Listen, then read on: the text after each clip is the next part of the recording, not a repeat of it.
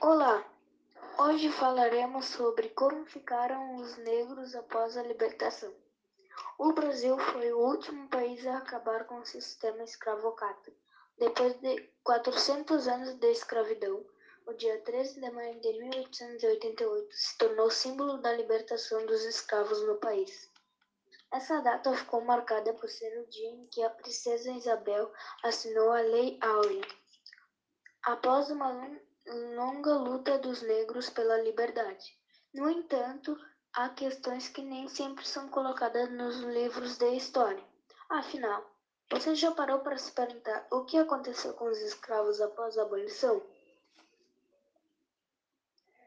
Após a abolição, a liberdade não assegurou o direito à cidadania aos escravos. Ao contrário, a abolição não garantiu nenhuma forma de os incluir na sociedade o que os fez ficarem perdidos, sem terras e buscarem subempregos para conseguir viver.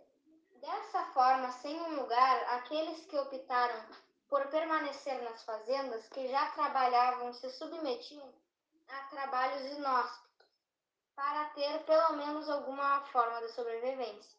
Os que migraram para a cidade não viveram uma realidade muito distante.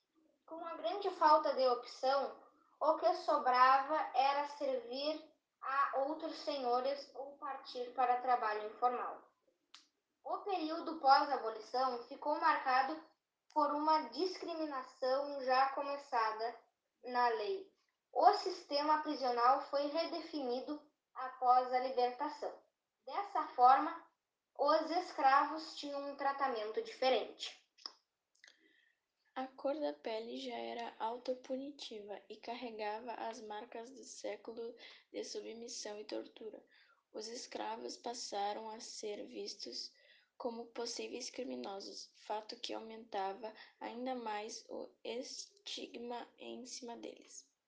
Para a sociedade da época, a maioria dos crimes eram ligados aos negros. A associação da origem social com os com as criminalidades cresceu significativamente aquele tempo e é refletido ao, até os dias atuais.